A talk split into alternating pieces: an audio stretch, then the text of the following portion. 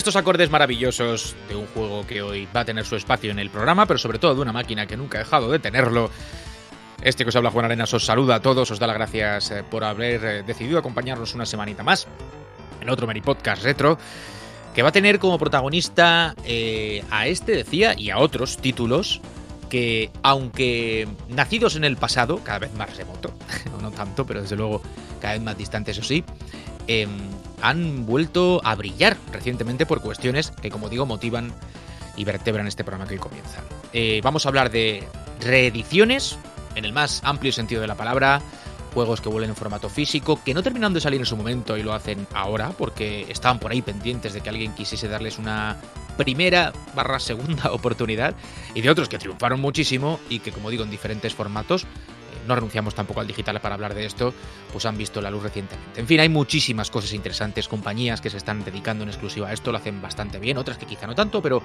en cualquier caso, que nos facilitan, como digo, el disfrute de títulos que eh, brillaron entonces y quieren, pretenden, algunos lo consiguen volver a hacerlo ahora. Fran, ¿cómo estás? Muy buenas. Muy buenas, Juan, muy buenas a todos. Pues sí, eh, hemos empezado, hemos arrancado con este Green Lancer, que creo que es una, vivimos una época bastante curiosa interesante. Eh, este, en ese sentido, un juego, eh, bueno, no voy a decir olvidado quizás, porque siempre ha tenido mucha fama por ser uno de los juegos más caros de, Mega Drive, un juego que no salió en su día de, Japón, que se quedó, se quedó allí, salió muy cerca de, Thunder Force 4, pero vendió muy poquito y, se, quedó ahí, pero luego se convirtió en juego de culto, se convirtió en juego de culto en Japón, se convirtió y luego pues, pues, se convirtió en un juego que si tú lo buscas hoy en eBay, si quieres conseguir una copia original para jugarlo en tu Mega Drive eh, adaptada a poder poner juegos japoneses, eh, te puede costar 600 dólares tranquilamente. Y ahora pues tenemos la suerte de que gracias a, compañías como en este caso Rataleika y Sinjuden que, que han colaborado para traer este juego de, su, de los que tienen ahora mismo los derechos, que es una compañía japonesa que se llama Stream, bueno, pues gracias a eso, pues lo tenemos ahora en Play 4, en Switch, lo podemos comprar por 6 euros, una, cosa así, y lo podemos disfrutar, y podemos disfrutar de lo que es un grandísimo juego, y como este, pues otros muchos, entonces pues hemos querido dedicarle este programa a todo el fenómeno de la reedición, tanto físico como digital, y a la suerte que tenemos de poder disfrutar de estos juegos que en su día, por, por A por B, pues no pudimos hacerlo. Bueno, yo ya debo decir de entrada, antes de que siga saludando a la gente, que en este, en este punto me manifiesto muy, muy en favor del, formato físico. ¿Vale? Lo sabéis, lo he dicho siempre. Pero que con juegos como este que tú estás mencionando, pues la cosa se complica muy mucho y salvo que acudas a una repro, que oye, igual no es un mal contexto para, poder, eh, pues eso, eh, echas una, das un paseíto, ¿no? Das un paseo por ese mercado que tiene sus detractores digo yo que tampoco es la, peor de las opciones cuando hablamos de 600 pavazos para un juego que está muy chulo, pero que no sé yo si, si los cuesta. En fin, vamos a hablar de todo eso, eh, también del digital y seguramente va a haber debate interesante ahí. Yo ya me, posiciono para que las cosas queden claras. Y para que me conteste, que lo estará deseando, estará mordiéndose ahí las uñas. Saluda a Mote que está diciendo. Este Venga, salta, tío. ¿Qué pasa? No, no. solo dos cositas. Una que has nombrado. Creo, has nombrado a Ratalaika, ¿no? Ratalaika como la compañía. Datalaika es una compañía infame dentro de los servicios de, bueno, la venta y la edición de juegos porque su principal sistema de negocio es publicar juegos muy muy malos pero que, se, que hacen juegos eh, pero que para conseguir el platino por ejemplo en la Play muy rápido tipo en 10 minutos en 15 una cosa así ¿no? y es, es especialmente famosa por eso Ratalaika Games ¿vale? O sea, yo no sé si estar asociado a esta, a esta marca es beneficioso o no, o no sé, ahí lo dejo. Esto para primera. Y la segunda cosa, si es que es la misma rata laica, que sería muy, sería muy raro que no fuera. La, segura, la segunda cosa, no sé si ha, dicho, has dicho, Juan, que podremos hablar de juegos que no salieron, pero que ahora sí. Bueno, ha habido juegos. Eh, a lo mejor podemos hablar, ¿eh? nos da tiempo a hablar de Anthem, entonces, ¿no? ¡Boom! Eh, bien, bien, eh, mejores que Anthem, eh, vamos, que la décima parte de Anthem. Y con, con respecto a lo que has dicho, yo, ya sabéis, mm, creo que en mi opinión, yo no soy yo lo he dicho muchas veces, no soy muy fan del coleccionismo, no tengo ninguna intención, respeto a la gente que lo hace, yo eh, me, me, parece... Eh, como diría el teniente Frank Drebin, yo respeto, por muy estúpida que nos parezca la idea de tener una reina, tenemos que ser corteses y caballerosos. Así que si os parece bien eh, no nos parece bien, pero como tenemos que respetar y ser corteses y caballeros, pues vamos a dejarlo. yo, yo no, no soy muy fan, ya lo sabéis, no soy muy fan del, del, coleccionismo, lo, respeto para quien lo quiera, pero yo no tengo mucho apego a lo, a lo material. Así que me da igual que las cosas salgan en físico, no sé cuál fue el último juego que compré en físico y francamente... Pero oye, si lo disfrutáis, tanto si lo jugáis como tanto los que jugáis como los que no, eh, oye, mm, vaya, cada uno haga lo que quiera con su dinero tú. Bueno, que vuelva al mote auténtico porque este no es, desde luego. Pero oye, me parece fantástico este mote, ¿eh? también te digo. Venga, eh, Relaño, da un paso al frente y dile al personal. Eh, dar mote, al que hemos, acabamos de escuchar ahora. Eh, mote Disney, es mote Disney, tío. Sal de su cuerpo. mote, mote Disney. Sal. Será uno de los peores insultos que me han podido hacer, porque lo has, dicho con un, con un, tono muy, muy peyorativo, además. Por el año que. Bueno, eh, creo que, yo creo que todo lo que estamos aquí nos, nos encanta tocar, ¿no? Sobre todo, sobre todo eso, en esta era digital en la que vivimos, en la que todo eh, está pero no está, ¿no? Se supone que, el juego sale en la pantalla y lo podemos jugar, pero en realidad ¿dónde está el juego? Es una serie de 1 y 0 que está ahí metido dentro de la consola. Eh, es mejor es mejor tocarlo, mejor tocar tu cajita, coger tu manual de, de instrucciones, ojearlo es lo que hemos hecho siempre, ¿no? Eh, como jugadores, mm, lo que hemos hecho durante años y años y, es algo a lo que no queremos renunciar ahora, ¿no? Y, y con estas, digamos, reediciones que, que además vienen en forma de ediciones coleccionistas muy bien armadas, aunque también de alto precio, que de eso también hablaremos ahora, pues, oye, más que bienvenido sea, ¿no? Bueno, interesante lo de las coleccionistas, eso también lo podemos tratar después. Y, y yo tengo ahí una, ¿Ves? Yo me paso un poco como, como a Monte. Yo a eso he renunciado. realmente nunca me ha hecho mucha gracia. Alguna tengo, ¿eh? Pero lo he hecho un poco más por, por apego emocional al título en cuestión que no porque me gusten en sí las ediciones coleccionistas. Vamos a hablar de eso porque me parece que es una columpiada muy seria en la que lo que menos importa al final es el juego. O sea, importa la figurilla, importa el no sé qué. La, yo la, última, la, última que, yo, me he quitado de las coleccionistas. La última que compramos fue la de Mass Effect, que viene con un casco, ¿vale? Que de hecho está bien hecho desde fuera, o sea, tú desde fuera y te lo puedes poner, ¿eh? pero es de plástico. Es de, plástico. Entonces está muy no bien. es de titanio, ¿no? No, no es de titanio ni, ni, de la aleación que se supone que es el Mass Effect. ¿Vale? Lo cual es una decepción ya de por sí. Para ir en la moto, ¿no? Pero lleva toda una, llevan un par de litografías o tres, bastante, está bastante bien, el carta, pero no lleva el juego. La edición no lleva el juego, ¿ves? A esto iba yo. Es que el juego ya no importa. Si yo una vez compré una coleccionista todo ilusionado y dentro ya un papel con un número. Para que, para te lo descargaran, ¿no? No, no, pero este no lleva el juego. O sea, no incluye ni el juego en digital. Pues ¿Para qué? ¿Para qué? Si ya hoy en día los juegos, ¿para qué? Lo que... coleccionista de Mass Effect, ¿vale? Y esto es así, pero no lleva ni el juego en digital, ¿vale? No sé si es una. Yo, bueno, no sé si es un. El intento de humor por parte de, Electronic Arts, ¿no? Y cada uno tiene derecho a hacer sus propios chistes. Sí, ¿eh? el, de, el de no, no ha sido el, el único, desde luego. Sí, sé que es algo que a lo mejor se va un poco más allá de lo que es el scope de este programa, pero esto es así, es, es, es tan real como te viene. y tengo la otra también, la del. no está tan lejano, ¿eh? lo que hoy seguramente hablaremos, aunque bueno, lo que no incluye al juego ya es el paroxismo, pero Está, está ahí un poco. O sea que luego hablaremos de todo esto, espero que vaya surgiendo, no está eh, como sabéis, no somos amigos de, poner un poco de, orden, ¿sabes? Un índice al programa. Pero bueno, seguro que van surgiendo cosas. Y saludo también a Carlos, venga, por cada para que estemos todos saludados y ya nos pongamos a. Muy, muy buena a todos. A ver, yo, yo, yo voy a contagiarme un poco de esta espiritualidad de Mote hoy. Y, voy a, y me voy a poner un poco del lado del formato digital por una vez, ¿vale? O sea, ya sabéis que lo hago, lo, hago, para que, en fin, para que haya luego lo que tanto equilibrio, no. Equilibrio, exactamente. No, pero lo digo porque, por ejemplo, este, este juego que estamos viendo ahora, eh, Freelancer, oye, es que este juego mm, no se ha visto nunca prácticamente, en Occidente no se ha visto. Entonces, que, se ponga un poco, y esto está pasando mucho.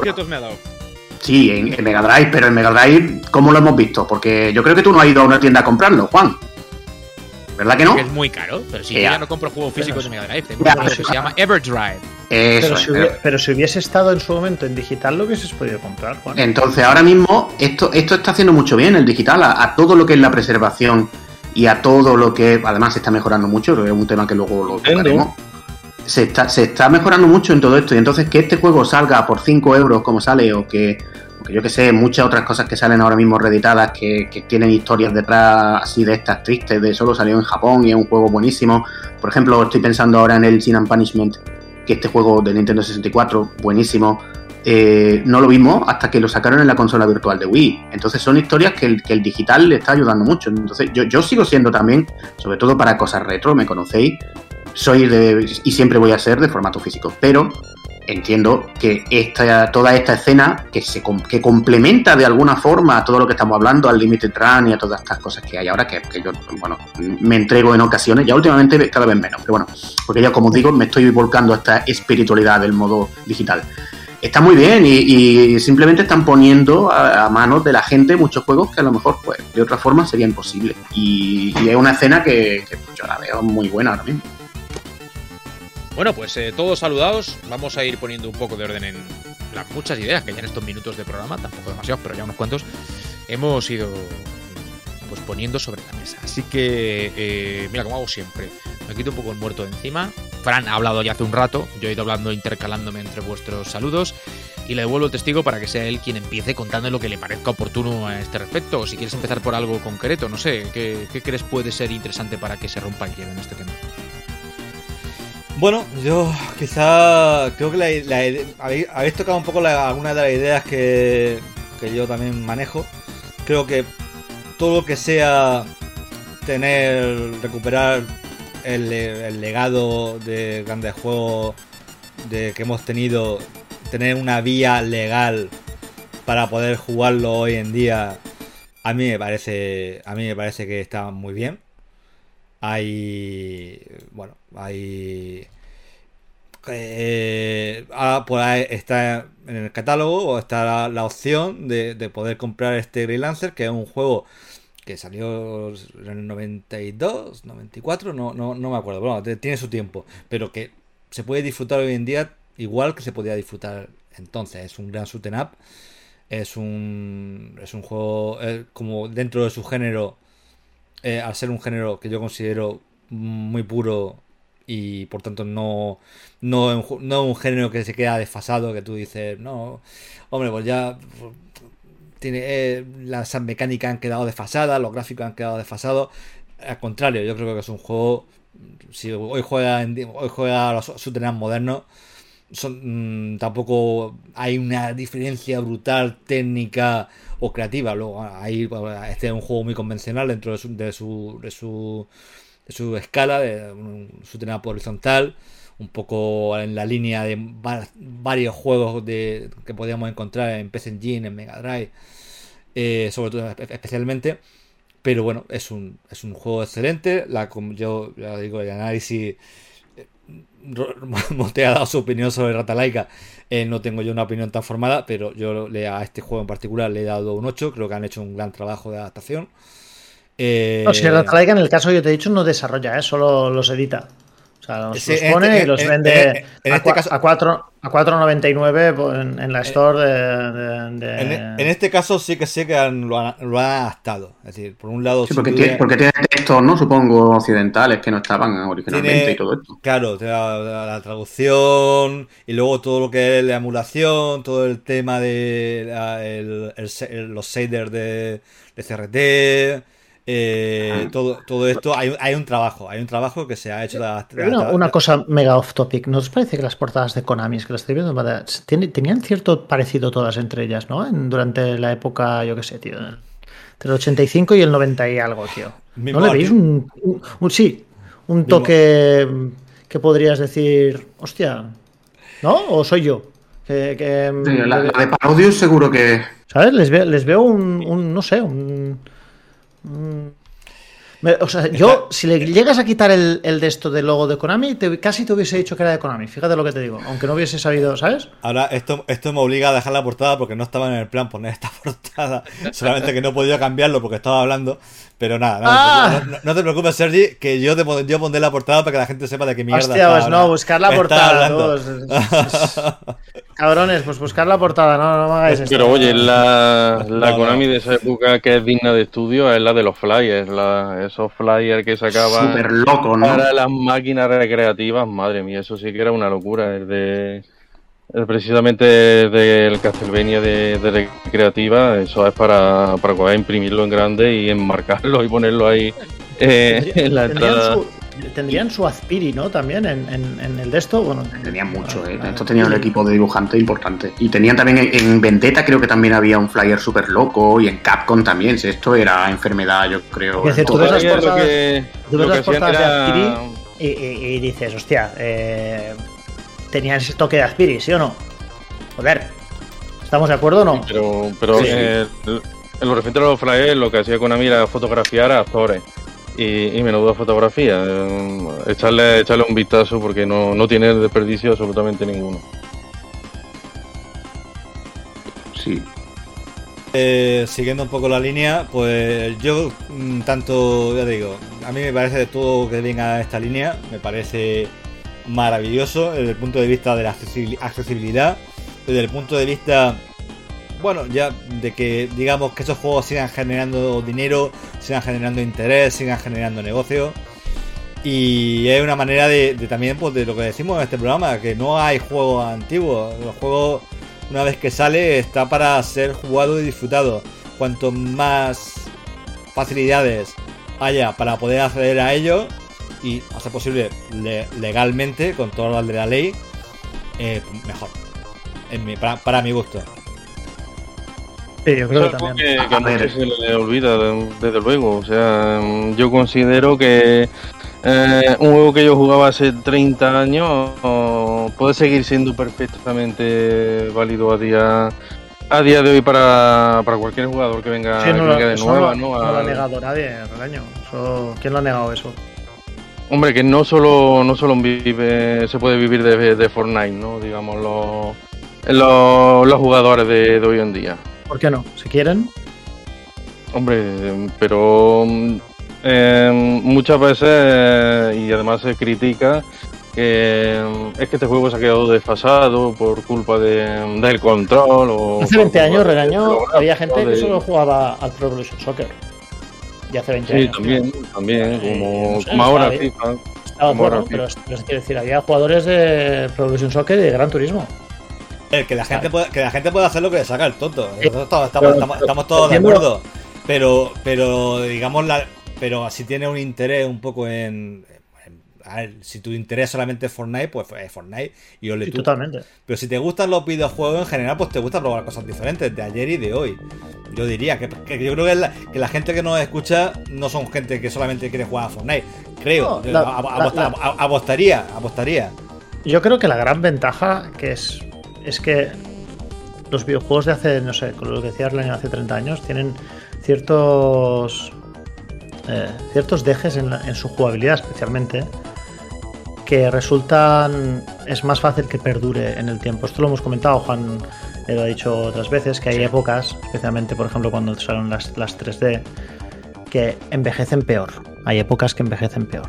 Pero en cambio estos juegos, los de hace 30 años, o 35 incluso te diría, bueno, no sé, 35, sí, puede ser 35, que muchos de ellos, los conceptos jugables son tan sólidos, están tan bien afincados en el, en el, en el, en el código, que es muy difícil, que, son atemporales, los hacen atemporales, ¿no? Llegó un momento en que pasamos de hacer lo mismo pero un poco mejor o lo mismo pero un poco más realista pero la base se quedó prácticamente igual ¿no? y, y por eso hoy en día pues mm, el otro día hablándolo con, con Salva eh, decía yo siempre he dicho que el mejor juego de la historia es Tetris hoy aún a día de hoy ¿no? porque el concepto jugable es insuperable Puedes igualar pues te puede gustar más otra cosa pero como concepto jugable es, insuperable es un juego que tiene cuánto 35 cu- 40 años tendrá, no, 40 no, pero 35 tranquilamente, ¿no? Entonces, hostia, eh, van saliendo ediciones de Tetris, ¿no? Y solamente hacen, confirman lo, de siempre, ¿no? Que, es un juego increíble. Y hoy, hoy en día, con muchos de estos juegos, por ejemplo, tú los ves y es un juego de cuánto, del, eh, ¿cuánto dices que tiene el que le este, eh, Forcada? Es del 92, 93, por ahí anda. Es Por un ahí, juego, sí. tiene, No, es un juego tiene- que tiene 30 años y dices, no, es que jugablemente se sostiene, no te jode. Que sí, es que era más fácil que se sostenga un juego de, de hace 30 años que no, y ahora te voy Assassin's Creed 1. No, ¿Sabes? De- depende, ¿eh? Que tú te pones, te pones a jugar. Había, por ejemplo, mucho. Había muchos shoot'em up mediocres en la época. Sí, había, sí, había muchos juegos plataformas clónicos que te Sí, pones a jugarlo hoy en día y dices, uh. Qué, aburri- qué abu- qué aburrimiento. Y Sí. mucho- en muchos juegos que lo jugabas porque, porque era el único juego que ibas a jugar en seis meses. Pero yo te digo, quita- quitando la historia, ponte la historia, ¿no? Imagínate que quieres seguir el argumento. ¿Qué, qué, qué razón tendrías para jugar Assassin's Creed 1 en lugar de jugar Valhalla o Odyssey? Pero cambio- también porque el Assassin 1 también fue criticado criticado en su día, Mucho. ¿no? Injusta- injustamente, para mí. Injustamente, muchos lo tachaban de, de repetitivo y, Lo era, lo era. y de otras cosas. Lo era porque en esencia no era un videojuego. Tuvieron que hacerlo videojuego después, pero en esencia no lo era. Oye, Entonces, antes de, cuando- antes de que descarrilemos, eh, o estoy. Quiero aprovechar que, que, que Mote ha comentado el tema de Tetris. Que lo he puesto. he- y he puesto. Lo están viendo en pantalla, que es la, la versión de Mega Drive. Que, que esto tiene una historia bastante curiosa, que seguramente muchos ya la conocéis, pero es bastante interesante porque este juego. eh, bueno, es uno de estos juegos. Quizás es uno de los juegos, si no el que más. Pues el. eh, uno, uno de los juegos más caros de Mega Drive. Pero. Pero Bueno, bueno. Tetris. el Tetris de Sí, Mega sí. Drive. El ¿Por Tetris- qué? el Tetris- Sí. el rollo, bueno, en plan, creo que vale millones, me parece que, bueno, no sé, no sé, no, Estuvo no- en posesión de un español que lo acabó vendiendo. Pasó por No sus sé manos cuánta- porque no hay tantas unidades. ¿Cuántas copias puede, puede haber? Exacto. Y ahora van- mismo? muy pocas. pues en manos de gente con mucha pasta o con O muy- o respetable, efectivamente. respetable, pero no deja de ser un punto un poco loco. Eh, y no hay El asunto Este es que el juego salió, salió a la venta, pero estuvo muy poco tiempo porque resulta que no, que no tenía la, la licencia y tuvieron que retirarlo de, de la tienda, vamos. Y, y eso hoy en día hay poquísimas, poquísimas unidades de ese título y ya uno de los más, de los más caros actualmente. Mm. Ah, este juego no, no, no, no, tú no, no te lo puedes comprar, básicamente. No, cualquier mortal no se lo puede, no se lo puede comprar. Pero aquí viene a, colación el tema que estamos debatiendo o comentando hoy, que es que cuando salió la Mega Drive Mini, uno de los juegos que incluía era este mega, era como un pequeño huevo de Pascua, bueno, no huevo de Pascua porque estaba, porque estaba anunciado y era visible y podías jugar y tal, pero era llamativo el hecho de que entre los juegos que, que incluía el sistema, que estaban pues casi todos los más conocidos, los más que te podías esperar, pues Sega incorporó este juego que se había pe- perdido aquí con toda la, con todas las letras, porque era un juego que, que salió y luego se tuvo que retirar. Y, y, bueno, era un aliciente más de, comp- para comprar la, la Mega Drive Mini, el poder comprar. ¿Lo cuenta como reedición? Bueno, Eh, yo- es decir, yo- lo veo sí. ¿no? yo lo veo que sí, sí. Y, aunque no contase el típico, eh, la típica cosa que hoy mm, pues hace que todo este fenómeno tenga un poco de justificación, porque es poder jugar de forma legal cosas, y además yo creo que creo que hay una diferencia bastante importante, es que eh, es poder comprar cosas que nunca has podido comprar, de, y dejándonos de reproducciones, que como ha dicho antes Juan es una cosa un poco más controvertida, aunque por ejemplo en un caso como este, yo creo que es evidente que la única forma de tener este juego es una reproducción. Yo ahora he hablado de las reproducciones, si queréis, aunque sea brevemente, porque tengo con los años he ido moldeando un pensamiento que antes era bastante más radical en este Yo sentido. la primera vez ahora- que te escuché hablar de, la- de las repros, Juan, em, Si tienes hasta una repro del Street Yo- Fighter 2 de Mega CD. O sea, yo he visto- yo he visto que- eso, no, no es que se quema, no sé, he visto quemas de brujas, men- o sea, mm, Sí, pero, pero es cuando, cuando. Bueno, los que queman a gente por esto, evidentemente, no tienen ni puñetera de lo que están hablando. Ahora, cuando lo argumentas y Sí. explicas por qué existen las repro y, y a qué público van dirigidas, yo creo que se, se entiende muy bien eh, por qué hay gente que las que las elige o que puntualmente las puede elegir. O sea, Pero dirías que tema, tu, ¿eh? tu opinión ha cambiado, o sea, antes eras muy contrario a esto y ahora no eres tan contrario a esto. No, ¿sabes lo que pasa? Que cuando. mm, a ver, yo nunca he querido. Yo nunca he sido completista en el tema del coleccionismo. Y eso es otro, otro asunto. Aunque bueno, hoy hablando de las eh, reediciones y las ediciones físicas puede estar justificado. Pero muy, muy brevemente. Yo nunca he sido completista, excepto en catálogos muy breves como. o relativamente breves, como Mega CD y 32X, que son hasta cierto punto terminables. Pero mira, hablando de 32X, por ejemplo, vamos a ir ahí si quieres, que es, es un buen ejemplo, ¿no? Tú quieres tener tu estantería con todos los juegos que existen de 32X PAL, que es mi caso. Y hay tres que son directamente imposibles, o bueno, imposibles, salvo que tengas, seas Cristiano Ronaldo, o que, o que te, te quites de, de muchas cosas para poder en un momento determinado, después de mucho tiempo, haber ahorrado lo suficiente para gastarte mil o mil quinientos euros en uno de esos juegos que son muy caros, ¿vale? De esos tres. Bueno, pues si quieres tener tu estantería completa y que todo luzca bien, puedes comprar una repro, sabiendo que son repros y que no estás intentando engañar a nadie, ni a ti mismo para empezar, de esos tres juegos y tener tu estantería con todos los lomos de, de los juegos de 32X, por ejemplo, completos. O sea, Ya, no me por- parece por- una. Es, es una cosa que tiene que ver con la estética, con la sensación de. eh, con la, La- con la la parte pregunta- visual y un poco, y perdona, ya termino, Sí. eh, casi eh, onanista de- del coleccionismo, que lo hay también, que es mirar muchas veces, un poco boyer. Vale. Pero la pregunta es, porque es, o sea, lo que yo digo es muy importante entonces que sea, o sea, es- igual es una pregunta estúpida. O sea, que es, es muy importante que no sea una repro a nivel de coleccionismo. O sea, es muy importante que sea.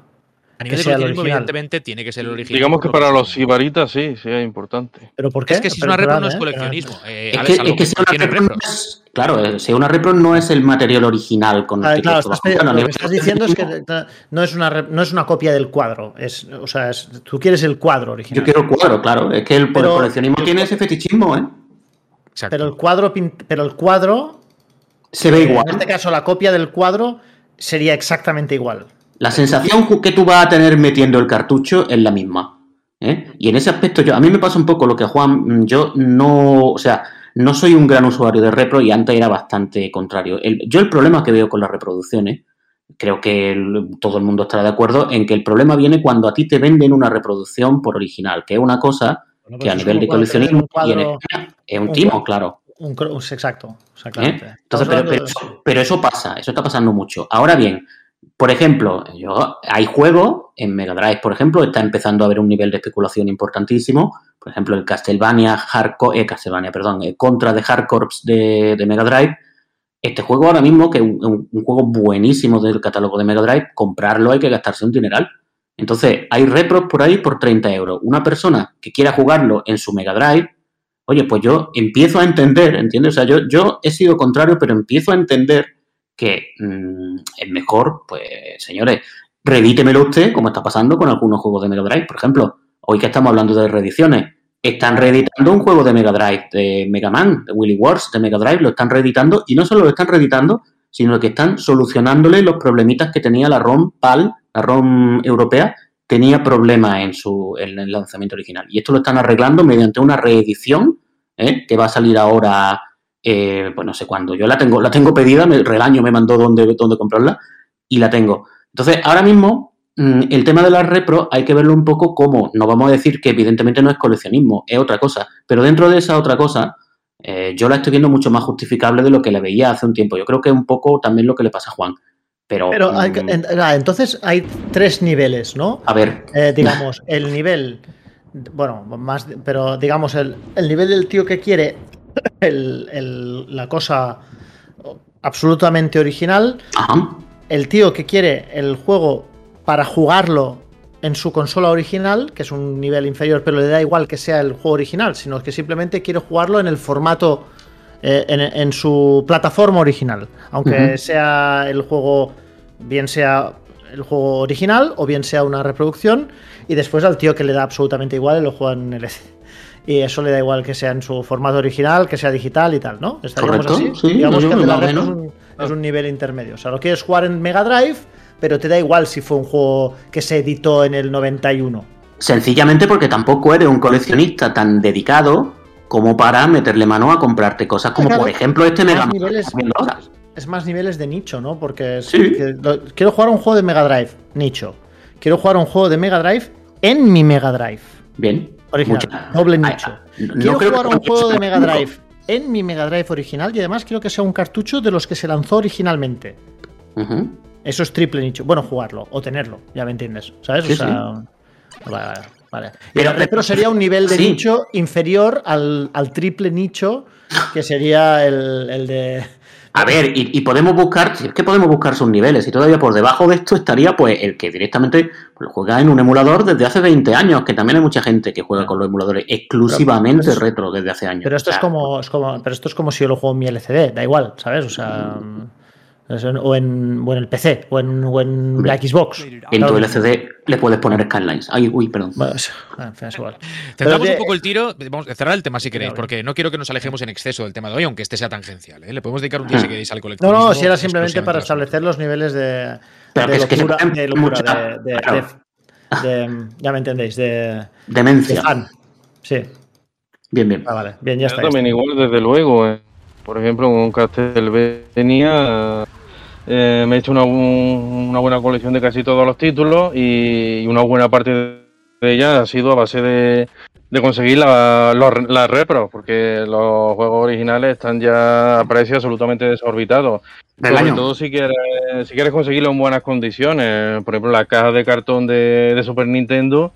Hoy en día, digamos que para encontrar un Super Castlevania 4 con su caja de, de cartón todavía en condiciones, eh, telita, Casi- eh, telita. es imposible, Y a los casi precios imposible. que está El problema es la caja de cartón, ¿no? eh, es prácticamente imposible.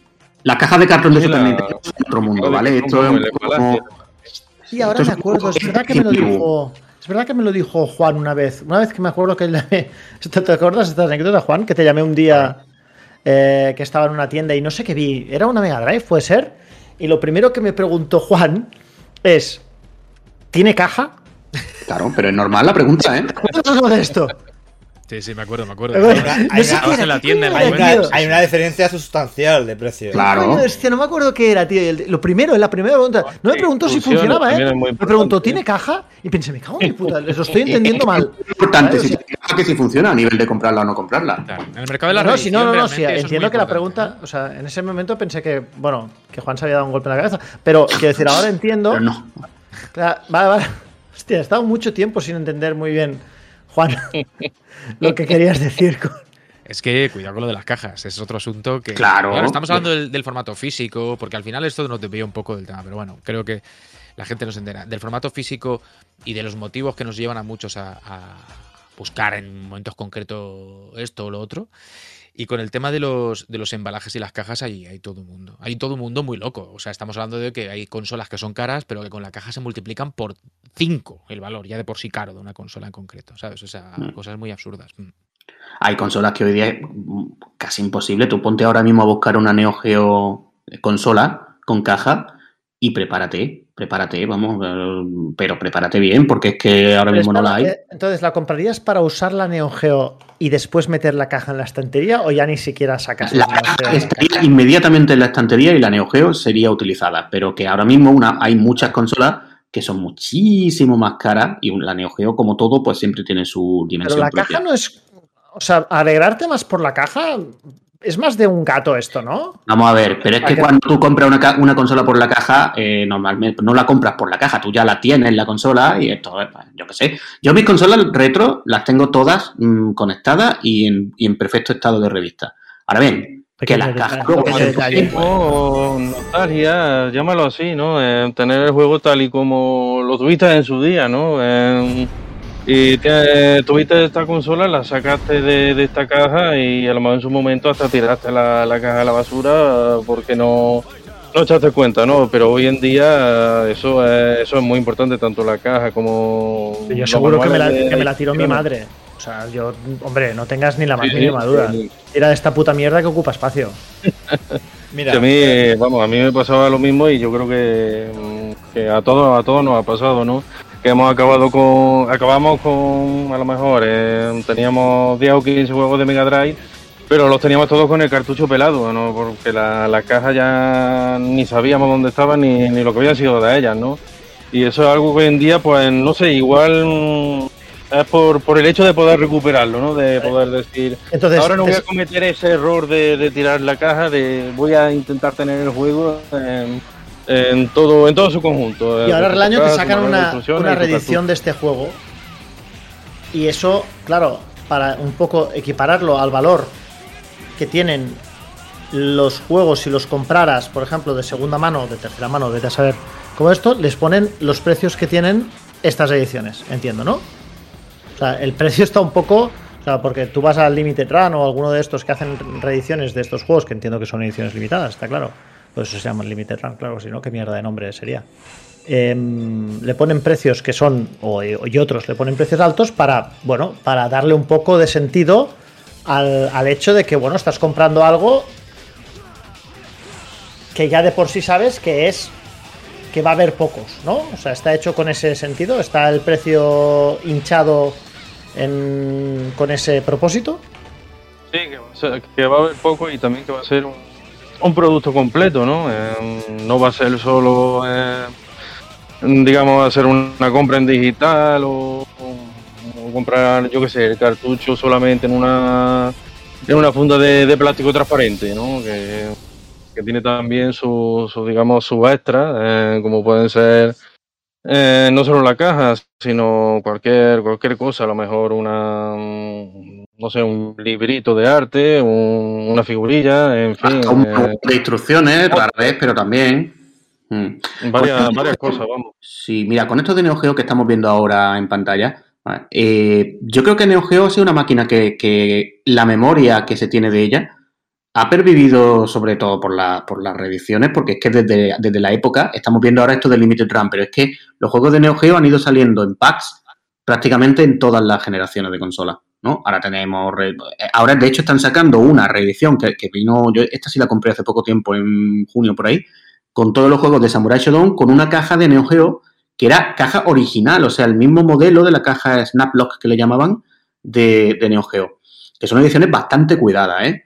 Que es verdad, yo sí que creo también que, lo del precio que estáis comentando también lo cargan, lo cargan bastante, porque también saben con lo que juegan y a quién se dirigen, ¿eh? O sea, ellos saben que se dirige al público, digamos, que, compra todo el material arcade, está acostumbrado un poco, ya no solo porque haya comprado juegos de Neo Geo, sino a que está acostumbrado a que eso es caro.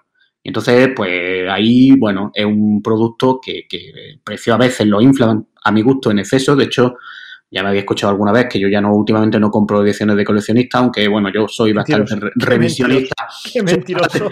Me estoy llamando, Diez- lleva 10 años por lo menos diciendo que no huevos compra ediciones de tiene. soy revisionista en mis 10 decisiones. años por lo menos. Eso es como que te dijera, yo ya no hago, no, no apoyo 10 a nadie. años por lo menos y la última la compraste ayer. No, todavía no, todavía no. Ahora, ahora estoy un poco parado. Pero que dejas de fumar cada día, cabrón. no, con Neo, Oye, ya, no compro ediciones coleccionistas. Bueno, hasta mañana. salvo que mañana- salen de Neo Geo. Si salen de Neo Geo, lo siento, pero, pero vuelvo. Pero que, que es lo que, lo que quiero decir, que, que muchas veces lo inflan también porque saben que las personas a las que se dirigen, pues se van a gastar el dinero, ¿eh? Y si hicieran, es más, muchos juegos, muchos juegos de, de la galaxia retro, si hicieran reediciones completas, tipo esta de Mega Man Willy World que hemos visto hace poco tiempo, venderían mucho, ¿eh? Es que no tengo ninguna duda, porque hay mucho más parque de consolas retro de los que nos pensamos, Ya. funcionando y con gente que, que Ya, todavía ya, las ya, juega. ya, ya. Pero, por ejemplo, Juan, tú has dicho que había tres juegos de 32X que son inabarcables por el precio, ¿no? Son, de hecho, no aparecen, uno de vez en cuando, pero vamos, es como si no estuviesen. Mm, Vale, y esos, o sea, eso, pero esos juegos se pueden conseguir mediante reproducción, ¿no? Claro. Hmm. ¿Y cuánto dices que valen esos, esos juegos? ya sé lo que vas a plantear. Eh, entiendo que está planteando que alguien, algún alma oscura, pueda pretender engañar a la gente o algo así. Entiendo que puede haber un riesgo en cuanto a eso, ¿o qué? Bueno, imagínate ahora mismo que te dicen, ¿cuánto vale cada juego? Me has dicho 1.000 euros, ¿no? Ponte, o 1.500. Vamos a poner, sí. Vale. ¿Y si ahora te, te sale la empresa, por ejemplo, una empresa de estas, eh, la misma propia, yo qué sé, la misma propia Sega, y te saca una reedición de esos tres juegos en su formato original, con su caja original, con su manual de instrucciones, y te vende los tres por 1.500 euros? ¿Eso tiene valor? ¿O preferirías, seguirías prefiriendo Pues tener... fíjate, ese es un interesante debate. Yo no sé a- eh, cuántas veces ha ocurrido que un juego que se lanzó X, ¿eh? me da igual, en el 90, vamos a poner por caso, Sí. como que haya sido con el tiempo eh, muy eh, buscado y que se haya revalorizado y tal, eh, haya habido una compañía, la original, que decía volver a sacarlo. Yo creo que no pasa porque estamos hablando de, de, de una situación un poco peliaguda pues estaríamos hablando de un original que no es original, pero que sin embargo está editando la compañía. No sé, tampoco tenía mucho Bueno, sentido si una marca que A ya ver, no existe a- hacerlo. a ver, no sé. hay, un, sí hay un que- ca- sí que hay un pasa, caso, hay un, hay un caso, hay un caso, hay un ejemplo, ah, lo- el juego como hemos arrancado, Grey Lancer, ¿vale? Eh, Grey Lancer era una compañía que se llamaba Masaya y eh, que, bueno, que hizo bastantes cosas, hizo una compañía bastante reconocida en su tiempo. Hizo el, ciber- el- la conversión de Breath of Persia al Super Nintendo. Hizo varios sutenas como Geno, que aquí creo que era Win of War. Eh, bueno, era un- una, compa- una compañía reconocida. Entonces, lo que pasó es que en un- bueno, cuando desapareció, todo su catálogo lo compró una compañía japonesa que se llamaba Stream, ¿vale?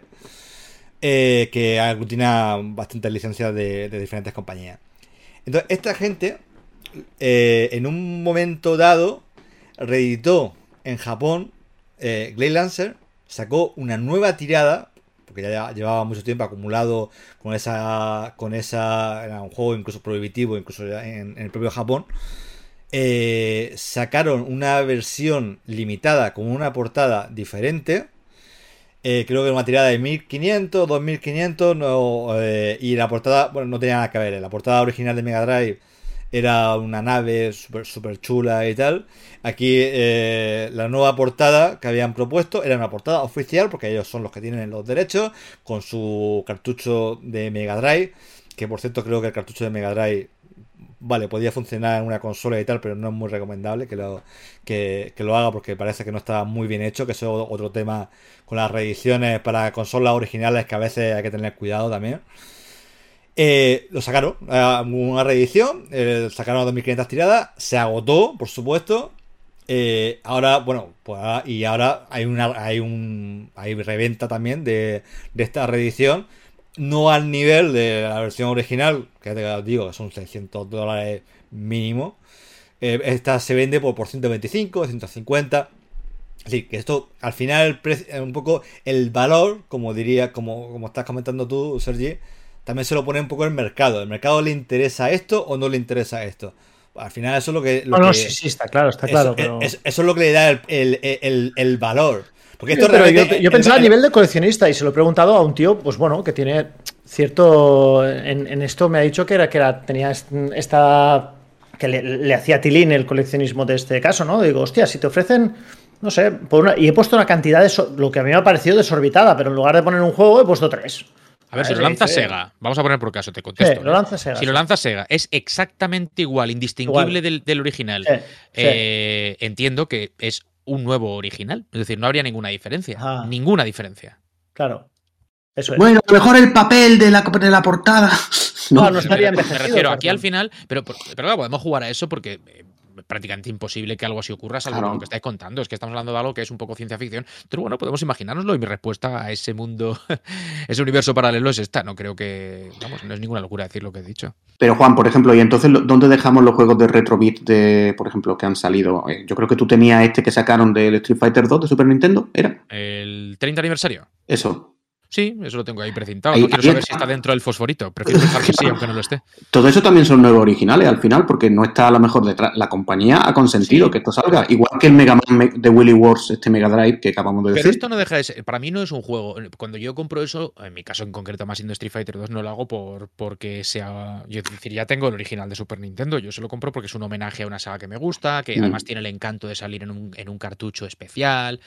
Que, que es para una consola que también tiene una gran historia. En fin, no sé, hay una serie de elementos. La, la- la caja Más allá del. col- bonita. Sí, más allá de. de- Esto es una especie de es una pieza de homenaje. Es una edición coleccionista nuevo original, ¿no? por decirlo. Sí, claro. A mí pero gustado eso, es ¿eh? Yo esto sí- original, es otra Mm. cosa. Mm. ¿Qué estamos viendo ahora, Turrican? Sí, eh, el Turrican también tuvo su, su recopilatorio hace poco y, están pendientes de, sacar otro, que curiosamente, según dice, va a tener ciertas ciertas mejoras como, como un mapa, van a, van a poner mapa de, de la fase. Algo que, que viene muy bien porque los, los sobre todo los primeros, tenían, tenían unos mapas gigantescos y, y no había manera, mm, digamos, de, orientarse, ¿no? Eh, Tú podías avanzar, retroceder, ir hacia arriba, ir hacia abajo Y, y más o menos al final acababa llegando al final de nivel por suerte, ¿no? Más, más que por otra cosa. Y es una, una ayuda más que van que van a poner, mm, además de, de ese encanto de, digamos, las versiones que no, que no llegaron a salir en su momento, em, como creo que, la, que fue la de... Super Nintendo tiene una versión Director Cut o algo así. De, de Super Nintendo, que no, que no llegó a salir el juego tan completo como hubieran querido y ahora van a poner esas, mm, digamos, las fases perdidas ¿no? de, Hmm. del título. Otro juego así que, que, hombre, que deberíamos hoy comentarlo es el Ultra Core, que ahora que estamos viendo Turrican, pues la verdad es que se parece bastante, que es también otro juego con una historia importante detrás, porque es un juego que lo hizo DICE, lo que fueron luego EA DICE, que estaba producido por Signosis, y entonces resultó que lo hicieron en el, estaba por ahí en el año 94, por ahí, y claro, como que ya era el momento que cuando este juego iba a salir al mercado, pues mira, pues ya prácticamente no le interesaba a nadie, ¿no? Y aquí lo estamos viendo. Es un juego que está ahora mismo, tú puedes comprarlo en Switch, creo que era, eh, Switch y PlayStation, en- seguramente también en Steam, está en los sistemas modernos. Y, que también es el típico juego perdido que desde 1994 solo se había visto eh, alguna foto, creo que era, ni siquiera vídeo, del prototipo y todo esto. Y siendo, mira los nombres que estoy diciendo, que está detrás empresas importantes, ¿no? La gente que hizo Battlefield está aquí. Y bueno, mm, un juego bastante bueno de Mega Drive. Yo lo analicé aquí en PlayStation en la versión Switch. Eh, y me puse a jugar también la versión de Mega Drive que, salió por ahí la ROM, evidentemente. Y, incluso hay una edición, creo que no sé si Limited Run o alguna de estas. eh, pues sacaron también el cartucho en una edición ultra limitada, que yo no llegué a pillarla, porque no compro ediciones coleccionistas. Y bueno, un juego bastante solvente. O sea, tú lo ves aquí y dices, vale, esto no es Metal Slug, no es, pues no llega a lo mejor al nivel de los super, super, super cracks, de los contras, pero mm, siendo un juego así muy tipo amiga, tipo se ve, se le ve el rollo europeo que tiene, eh, un juego que tú lo pones ahora mismo y, da, y como estabais diciendo antes, porque sus mecánicas son muy puras y también sonaba muy bien, tiene una banda sonora eh, estilo Mega CD, porque también iba a salir Mega CD, bueno, bueno, un juego de estos fantasmas que, que se pegan 30.000 años en un, en un baúl, pero que luego salen y siguen siendo solventes, la verdad.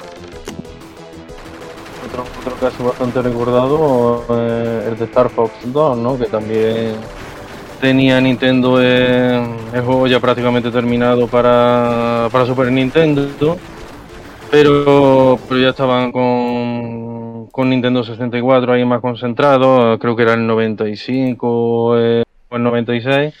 Y al final decidieron no, no lanzarlo. este Star Fox 2 se, se quedó ahí en la, se quedó se quedó olvidado eh, apostaron más por, por eh, la entrega para, para Nintendo 64 y ya ya décadas después con la Super Nintendo Mini pues Nintendo de- decidió rescatarlo no como como título bono eh, el título 21 creo que era ya de, del catálogo de de la consola mini y, y otra otra curiosidad histórica ¿no? que, que hemos podido al fin tener en, en tiempos actuales de, de la que se estuvo rumoreando durante, durante muchos años. Creo que, que incluso había aficionados que habían conseguido la, la ROM o parte de- del juego y lo, lo habían subido por ahí por internet. En fin, Y habían le habían hecho arreglos incluso, ¿eh? Eh, Sí, lo, sí. Habían, lo habían casi terminado. Yo la verdad es que este juego lo veo y, y lo he jugado en la Super Nintendo Mini en emulación y todo esto. Y, y la verdad es que, me, que es una pena porque, bueno, es verdad que quizás ya el año en el que salió pues no iba a favorecerle, pero a los que nos gustó mucho, a mí me gustó mucho el, el primer Star Fox, eh, a mí este juego me habría encantado tenerlo en Super Nintendo, la verdad. Porque Esto es que lo- es lo típico que lo ve ahora y dice, lo- me habría encantado jugarlo en su día. Lo comentó el, eh, bueno, uno de los principales responsables, que es Dylan Cuthbert, eh, que fue bueno, un inglés, uno de los primeros occidentales que trabajó en, en Nintendo. eh, Argonaut, supongo, ¿no? ¿Eh? Ar- de Argonaut Software, de Argon- supongo. de- de Argonaut, sí. correcto. Claro. Eh, y, lo, y él lo comentó que, que, que, bueno que, que- que la lógica era que bueno que no que no que cómo iban a sacar un juego 3D en Super Nintendo cuando ellos estaban apostando por por Nintendo 64 y como que era como que era No sé. Eh, como- Sí, sí. Ya Bueno, estaba- desplazado. Este juego que estaba desplazado en su momento. Eso de que, así. que- que le, le- le robaba le robaba protagonismo a Nintendo 64 porque claro ¿cómo, cómo va un juego de polígono en Super Nintendo cuando estamos esperando Nintendo 64 en fin una cosa o sea, pero esas cosas o sea, cosas que, que a veces Nintendo tiene y el juego estaba terminado es que él se quedó flipado cuando se enteró eh, se quedó y dijo ¿cómo es posible? pero si está terminado lo hemos terminado está, está, está ya está para sacarlo Un juego además con el chip FX, o sea que no, que no estamos hablando de un desarrollo precisamente pequeño. Pues ¿eh? nada, pues Nintendo dijo que no, que no podía haber juegos 3D para, para Super Nintendo en ese, en ese momento y que no lo lanzaban. Pues ahí, ahí se quedó. Menos mal que lo hemos Sí. recuperado. Y menos mal que, que, como habéis comentado, pues lo hemos recuperado para, para Mini, más allá de que estuviera disponible en los canales ocultos que por supuesto no- ninguno de aquí usamos. Pero que en los canales ocultos nunca fue perfecto, ¿eh? No, en no, los no. canales. eh, Este juego lo jugamos perfecto en la Super Nintendo Mini, cuando, cuando salió la Super Nintendo Mini, igual que otras muchas cosas que, que han traído de bueno las Este consolas juego, Mini. este juego lo he jugado en la Super Nintendo Mini. Un ¿vale? segundo. Es- esto es la primera vez que lo escucho de alguien. Pues no, pues ya, pero es que hay gente que sí que ha jugado con la Super Nintendo Mini. Bueno, vale. Vale, vale. Yo, yo también lo he jugado a Super Nintendo Mini, ¿eh? Vale, vale. vale. A ver, es que este juego es bueno, ¿eh? Este juego Después me decís, después no pasa nada, yo os creo, ¿eh? Después me decís la verdad cuando fuera de micro y no pasa nada. Joder, eh, tan, tan- tan- tan difícil, ¿eh? Tengo una No, no, no estoy insinuando nada, simplemente después lo ya está, no pasa nada. Nada, nada. Este juego habría sido de, de los recordados de Super Nintendo si hubiera salido en Eso es otra historia, eso sí me- 1995. eso- es un juego muy sí. bueno. Eso sí me lo creo. Que ya, pero ya está. Es que este juego ahora mismo tú lo coges y si a ti te gusta la Super Nintendo como máquina, pues lo mismo. Oye, se puede jugar en una consola Super Nintendo, ¿eh? La ROM, en fin, eh, se puede utilizar el canal no tan directo para jugar en una Super Nintendo, ¿vale? Y, y es un juego muy jugable. O sea, de, de lo que tú lo coges ahora mismo y dices, vale, que sí que tiene los gráficos poligonales, pero el que ha crecido con esto, el que por ejemplo para mí Star Fox, Star Wing es un juego muy importante de Super Nintendo y Super Nintendo es una de mis máquinas favoritas, yo claro que juego a esto hasta el final, por supuesto.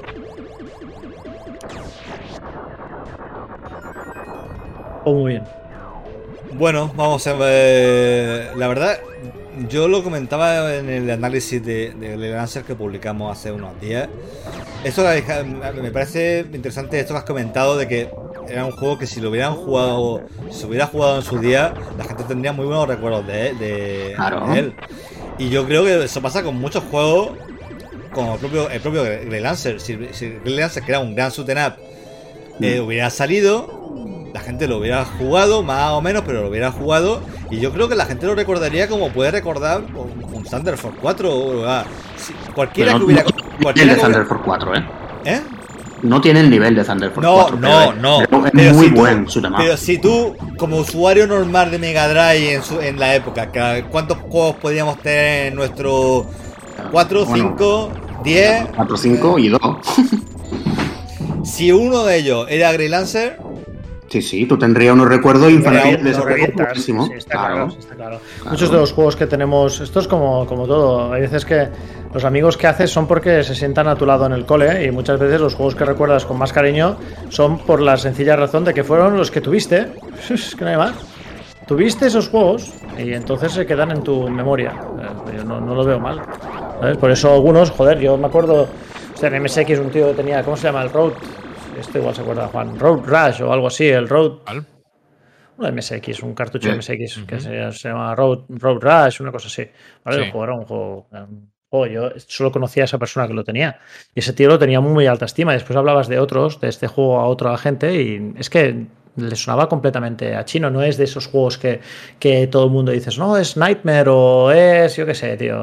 Es Salamander, ¿sabes? Que son juegos que universalmente han calado en el público, incluso con la gente que, ¿sabes? No, eran juegos que, te, que tú tenías. Joder, este era, gracias, gracias, Fran. Este juego, este tío lo tenía en un cariño de la hostia porque era el que tenía. Entonces, si en esto te pasa, pues con el. ¿Cómo se llama? El, el, el Grey Lancer, este, ¿no? El. el- Sí, sí. Grey Lancer, ¿Eso te pasa con esto? Pues a lo mejor ten- gente que te, te- te estaría pero pero a muerte con ese juego porque seguramente pues le llegaría a él, tío, la gente, ¿por qué comprabas los juegos en aquella época? O sea, ¿cuál era la razón por la cual tú comprabas un juego? Comprabas. ¿Cuál, cuál era la razón por la cual tú convencías a tus padres para que te compraran un juego en aquella época? Porque lo que leías a lo mejor en Micromanía, ¿no? Eh, o en Sí, eh, Pero vamos, o, cuando. o llegabas a un sitio y te gustaba, podías- no te gustaba la portada. ¿Estamos o no estamos? ¿Esto es verdad lo que estoy diciendo o no? Cuando tú podías la portada, a, lo mejor, un familiar eh, te tenía que hacer un regalo, sabía que tenía MSX y te regalaba un juego que no lo elegías tú, ¿no? Era el que, el que había El que el de cogido la tienda, él. te- el, el que el de la tienda te quería vender. Le Claro, quería que te vender quería vender de la a la tienda tía, y punto. al, al- al tío, al padrino, no sé qué. Mira, te he traído esto y jugabas a eso y a lo mejor tenías suerte y te tocaba un Kings Valley o a lo mejor ten- tenías menos suerte y te tocaba, yo qué sé, tío, cualquier... Yo tengo un juego, tengo cariño un juego que se llama Mr. Chang, que ya de por sí el nombre ya es, o sea, el título es, pero bueno, esos tintes racistas que se permitían en los 80, ¿no? Y este juego eh, es de hacer girar platos en, en palos. Y funciona así. Y es todo lo que haces. Ojo, ¿eh? Y es todo así, y van cambiando los, los, los- el número de platos que tienes que hacer girar y tiene alguna cosilla más, ¿eh? Pero es así. Y dices, ¿cómo llegó Mr. Chang a mi colección? Pues porque, yo qué sé, tío. O sea, a lo mejor mi, mi abuelo me tuvo que hacer un regalo, ¿sabes? No sabía, y el de la tienda dijo, no, Mr. Chang lo está petando. Dice. Pues podrías haber comprado el Kings. Valley 2, cabrón, que te lo estaba petando más. Pero bueno, pues el Mr. Chang estaba bien. Debo decir que no, no- no encuentro el Mr. Chan. No, no sé si es que no Estoy tengo. seguro que es Mr. Estoy casi seguro. Estoy casi seguro que es Mr. que es Mr. Chang. Mr. Chang, o sea, separado. Mr. Ching o Mr. Chang, una de dos, no hay más. A ver si lo, si lo reeditan, ¿no? Eh, A ver, SX Chin, es Chin. Mr. Chin, Mr. Chin, perdón. A ver si lo reeditan los Eh, eh, amigos Ese es, de- ese es el que estáis viendo, ¿ves? Que saluda y lo único que tienes que hacer es coger platos y girar. Y ahí, súbete al palo. Eso es, coges un plato, lo haces girar, ¿vale? Eventualmente ya hay una vieja que te tira cuchillos. Bueno, una vieja, le llamamos la vieja, pero creo que no era una vieja, era un, No sé. Era un pavo. ¿Vale? Entonces, básicamente, y los platos dejaban de girar y tú, pues bueno, pues, pues tenías que volver a hacer girar. Cuidado con la puta vieja. Eh, esto era. Nada más. Fíjate, ¿eh? Además tiene este, incluso esta mm, pseudoestética Donkey Kongiana. Donkey Kong. Sí, sí, sí. Estamos, estamos viajando al, al corazón de. De, de, de, De Sergi. eh, Sí, sí, sí, recreativo sí, de- sí, sí. ¿Ves? Veo, ojo, el, el plato, cabrón. Tienes que volver a colocar el plato. acabamos, acabamos de entrar en la máquina del tiempo y, aquí el, el señor Sergi Branch eh, ha, Pero- ha, ha rejuvenecido, ha rejuvenecido como. Ha redescubierto Pero-. En esta nueva vía 30 espiritual a la Pero que años, se es verdad que 30 tienen años. otro, estado, tienen otro estadio en el que pueden em, temblar un poquito más y ahí sí que no te lo puedes permitir eh, dejarlos porque ahí ya se van a tomar por culo, ¿vale? Pueden caer. Vale, ahora esto volverá, volverá a salir el palo para arriba, correcto, y ahora te Muy vas. bien. Mote, te he leído análisis, menos detallados que lo que estás ¡Mira, explicando mira, ahora. mira, ¿eh? mira, mira, mira el plato de abajo! ¡Ese plato se va a caer, cabrón! Si no, se va a caer el puto plato. bueno, pues el juego era esto. El tío lo quiere hacer de una sola vez, que es, que es una. que es un. Una proeza, ¿no? No, tienes que ir finísimo, no te puedes, no te puedes, o sea, todos los saltos, o sea, tienes que evitar que la vieja tal está yendo muy, muy, muy fino. Federico ¡Ah, jugaría pero- esto, ¿eh? ¡Cabrón! ¡No puedes! Es que no se puede. La puta. En fin, Ahora, que si reeditan tú, tú lo compras, ¿no? Por En 5 la euros. primera puta ronda perdido, me ca... ¡Qué noob! Madre mía. Oye, eh, Tengo que buena- hacer- Llevo yo un buena- rato buena observándolo y pensando que me gusta, ¿eh? Digo, bueno, Sí, Tengo, sí, que hacer, cuenta. Está bien. tengo que hacer Cuando streaming de terminemos esta- el programa, todos a jugar a, a Mr. Tengo que hacer streaming solo de estas mierdas, tío. Mote, no, lo que te, lo que te ha preguntado Carlos, está, está, está bien tirada. ¿Sale, Sí, mi- sí. sale Mr. Chin para Play 5 eh, digital o con su caja, como tú quieras? ¿No te haría, Ah. ¿no te haría cosa? Es decir, No, no, Todo de regalo. no, No, no, no. no, La no. edición coleccionista. Ha estado haciendo un streaming aquí y dices que no lo compraría por 5 euros si lo reeditasen en digital, No, por no, ejemplo. no, no, Vale, vale. no, no. por Vale, ejemplo, vale, Yo no, enti- entiendo que para que, que entiendo la pregunta porque sé que pero no, yo no. Es como, hostia, ¿y volverías con tu ex? No. No, no. Ya está, ya pasó, fue su momento. Ya está, se acabó. No sé. Pues estuvo bien, ¿no? Pero ya ¿no, te está. gusta- no- no te gustaría tenerlo en, en los logros? Ahí. No, eh, me no, ¿por qué? Ya lo, ya lo jugué. ¿Cómo va a superar? No, por mucho que lo juegue, no va a superar lo que yo siento por Mr. Chin. Si ya está, ya lo. o sea, fue uno de los juegos que más quemé en su época. ¿Por qué? Porque tenía 6. ¿Entiendes? Y uno era, yo qué sé, 6 cuando tenía el Mr. Ching este. Y uno era el, un Space Trouble, y el otro era un Athletic Land de Konami, y el otro era un Antarctic Adventure de Konami, y el otro era un Yar Kung Fu. ¿Recordáis el Yar Kung Fu? Juego de, juego de lucha, ¿vale? Y después hubo un Nemesis y después un Salamander. Y entre medio estuvo un Mr. Chin. Y cuando ya te habías pasado, pues el- estabas hasta la polla de saltar focas y charcos en el, en el Penguin Adventure, en el- perdón, en el Antarctic Adventure, pues lo de los platos te parecía de puta madre. Esto sí. Pero ya veis que como concepto, claro, otros amigos tenían Nightmare y tenían el Kings Valley. Y yo pensaba, bueno, pues aquí estoy yo girando platos con un subnormal mientras esos cabrones están partiéndose los sesos con el Kings Valley, que era un juego que me flipaba, vamos. Ya está, fin. Ya no. Pues muy bien, muy bien, muy bien. Hemos, hemos vuelto a Grey Lancer, ¿vale? Hemos vuelto a Grey Lancer. Ya os haré streaming de. Os Vamos haré streaming. Ahora vamos a hacer un streaming de Grey Lancer, que la verdad es un shooter streaming muy del, bueno. del, del, del, del, del no hit del Mr. Chin. ¿Sabes? Un no-hit run de Mr. Chin, ¿no? El Mr. Chin, que no sé ni si tiene fin ese juego. Igual llegas a la pantalla 100 y vuelve a empezar por la 1, que es un clásico. Fa- Fácil que, fácil que así Sí, sea. ¿no? además, sí, sí. Vamos, no, no me la jugaría yo. Bueno, Oye, otro juego, otro juego que han reeditado últimamente y bastante bien. final, a ver. Eh, bueno, lo- el- los Cotton de Saturn, que aquí seguro que Ah, a Juan sí, le encantan.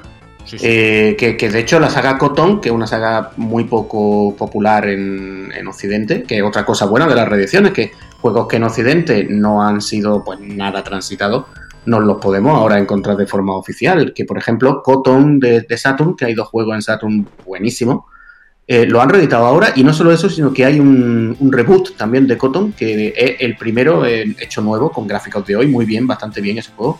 Y ahora están haciendo una reedición que creo que ha salido ahora mismo con los juegos de Saturn, de, que, yo los considero de los mejores shoot 'em up de, Saturn. Y estamos hablando del sistema que prácticamente tiene los mejores shoot 'em up. Unos juegos súper coloridos, así en plan no tan serio como otros, con sistemas de puntuación siempre bastante complicados, con su punto hardcore, con, la, con, la, con todo el asunto de la puntuación y con niveles bastante bien diseñados.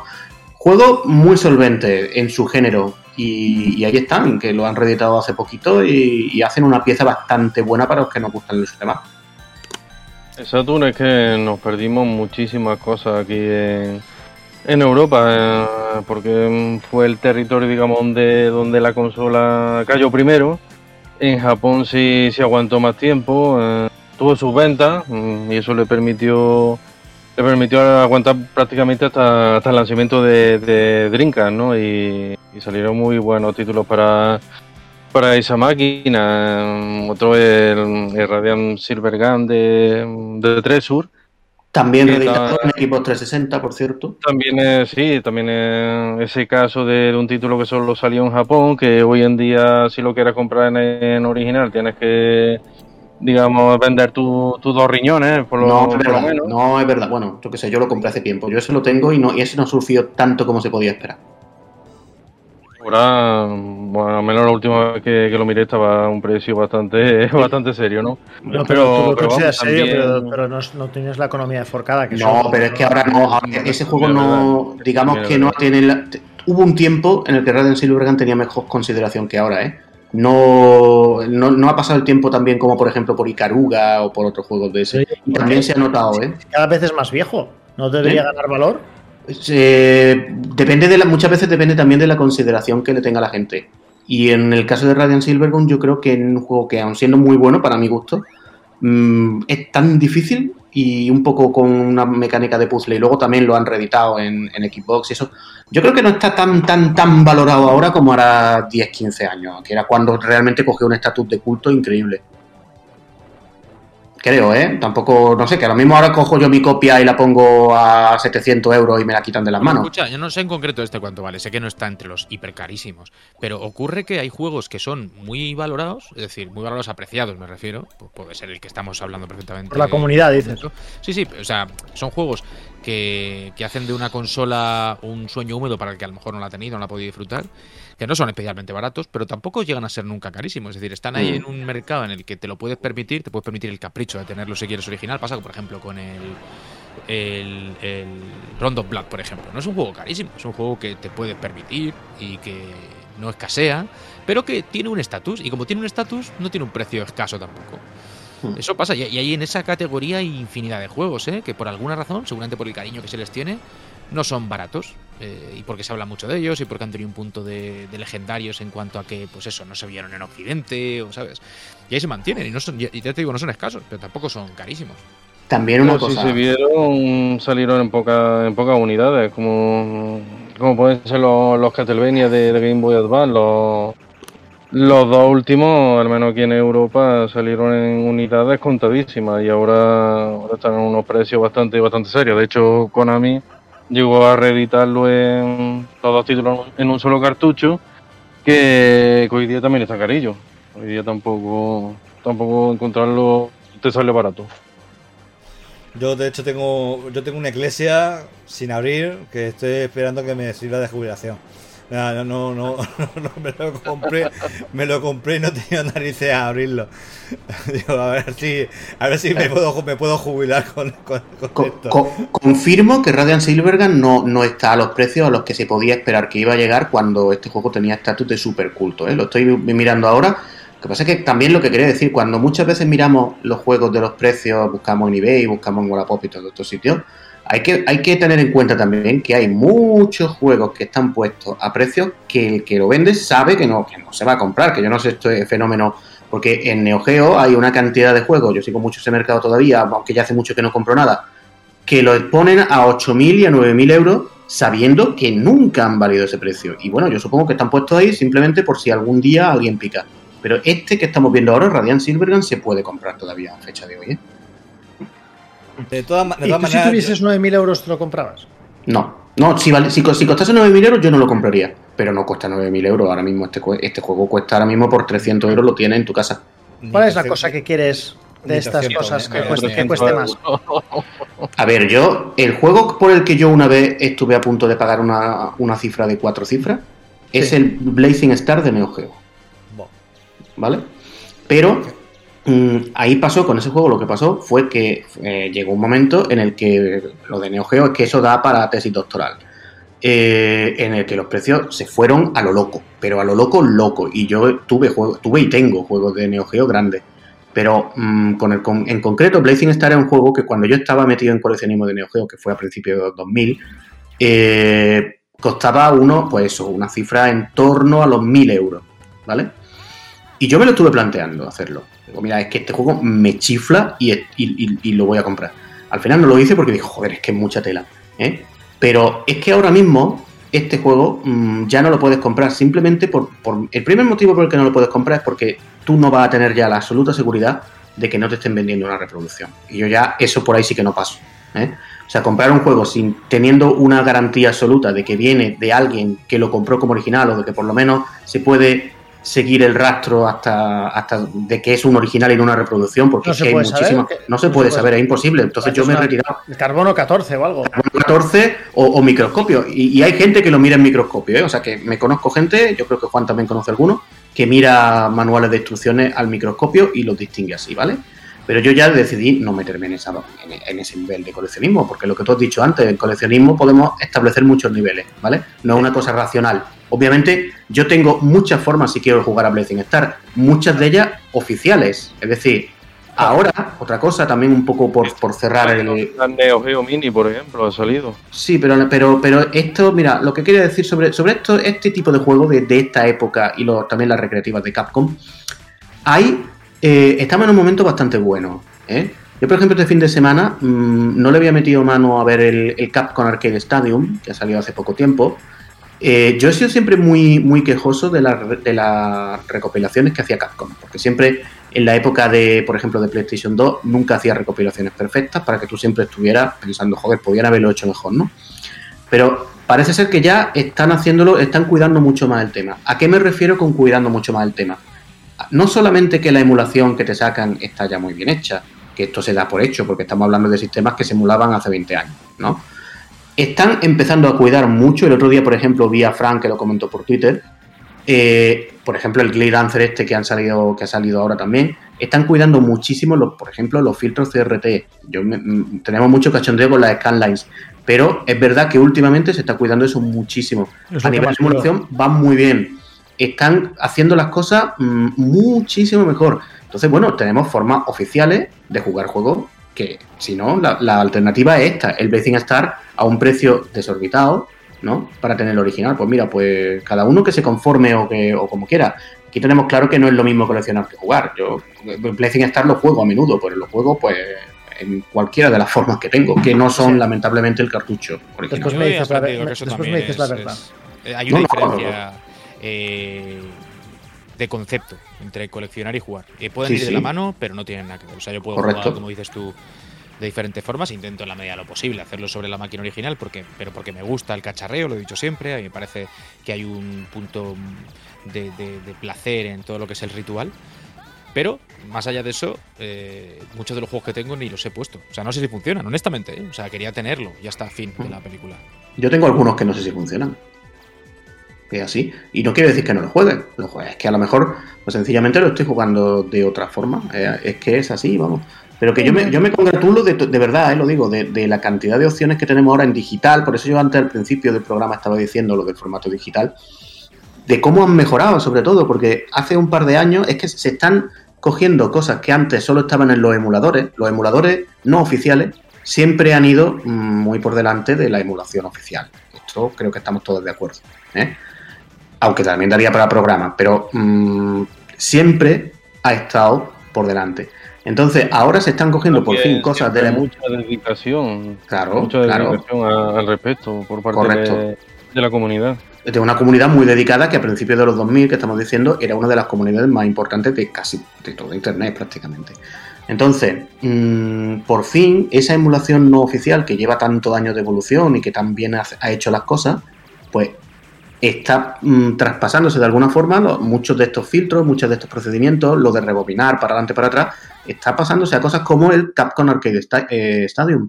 Por ejemplo, además, eh, el Capcom Arcade Stadium este también está abriendo un poco el modelo de negocio, ya no solo de recopilatorio, sino de que tú te compras la base y luego le vas metiendo ROMs a 2 euros. Estaban ayer, creo que era. Son muchas cosas que están pasando ahí que a nivel de, de recopilación se, se- se están llegando a un nivel de perfección bastante importante, de, de recopilación y de preservación. ¿eh? Oye, oye, Otra Juan, cosa interesante, interesante que, que suelen hacer ya en estas recopilaciones son, eh, llamémoslo extras, ¿no? Eh, por ejemplo, la recopilación de, de Street Fighter no solo tiene ahí los, los juegos con opciones Mm. extras que no había antes, como puede ser lo- la, la modalidad online, sino que también te ponen um, o bien fichas de, de personajes o bien reportajes sobre los títulos o algo. Los bocetos, los curiosidades. extras del bocetos, DVD, los muchas extras del cosas. DVD, Los vamos. bocetos y muchas curiosidades que, Están chulas, que no sí, se habían sí. sabido hasta ahora. Por ejemplo, en el Street Fighter de NES, que era una conversión que estaba planeada que, que nunca salió y de- del que no había material, pero no sé si una captura llegó a salir por ahí la, y la pusieron en el recopilatorio y a partir de ahí ya se supo que, que, bueno que ese juego estaba estaba planteado y, y era oficial, no como las versiones estas de Street Fighter 2 que, que salieron en NES que, que digamos que no eran lo que se dice muy muy aprobadas por Capcom, ¿no? Oye, Oye, una cosa, Juan. Dime. Viene maldad por ahí, que Viene te- maldad. tú has dicho- no, tú has dicho que te gusta jugar a la Mega Drive en bueno, a los juegos de Mega Drive en su consola original, ¿no? Pero estarás de acuerdo conmigo Claro. con que digamos que la vida útil original de esta consola ya se ha sobrepasado. ¿No? Quiero decir, no se Eh, pensó. Es lo que se- depende de qué se entienda por vida útil. Bueno, no, el hardware en sí, no los componentes, no estaban pensados para funcionar 30 años. Pues la mía funciona. Bueno, que funcione no sé sí. si se pensó que, que funcionase en X años. eh, Lo que pasa es que son componentes que, como los Lo de decir, lo- electrodomésticos de la, de la época Claro. anteriores, siguen funcionando, claro. Porque Hoy lo, hoy llamamos obsolescencia programada, pero en- yo creo que ni el, en, en el más, eh, yo qué sé, en el más húmedo de los sueños de los diseñadores dijeron, no, no, esto es- tiene que aguantar 30 años. Yo creo que no, ¿no? Está- estamos- ¿No, ¿no crees un poco que de esta... jo, Obligar a esa Mega Drive que tanto te ha dado, Juan, a trabajar después de tantos años. Joder. Quiero decir, no, no entiendes un poco porque entonces, claro, viene el gobierno y te dice, no, chavales, esto de jubilarse a los 65 Esto es a los, a los esto es 70. Y dices, oye, qué cabrones, no, a los 70 no, esto es mucho. No, pero tú tienes tu consola, Juan, trabajando 30 años, tío, cabrón. O sea, tú estás ¿Sabes que mi hermano, del que hablo tantas veces, que por cierto ya veis eh, que estamos ahí un poco en un stand-by curioso, pero habéis podido oír, no, no soy Sí, yo imitándome sí, sí. a mí mismo, ¿no? Eh, digo que ahí tiene una frase que me encanta, que no es suya, creo, la sacó también de algún sitio, de algún canal de los que siguen YouTube y demás, pero que es que las consolas estas de las que hablamos todas en general eh, se niegan a ser amadas, no quieren ser amadas. Es decir, se empeñan en que un día falle una cosa, otro día otra, eh, y tal. Y es como, déjame en paz, es un poco eso que tú dices, ¿no? Ya, ya he cumplido, tío. Entonces es como que tú las quieres amar, te empeñas en amarlas y ellas no quieren que se las Sí, amen. Yo, yo creo que te falta, o- o- no, no a ti concretamente, y que te personalizo en ti, pero creo que os, os falta la sensación, o no la sensación, el, el saber dejar ir, ¿no? Saber dejar marchar.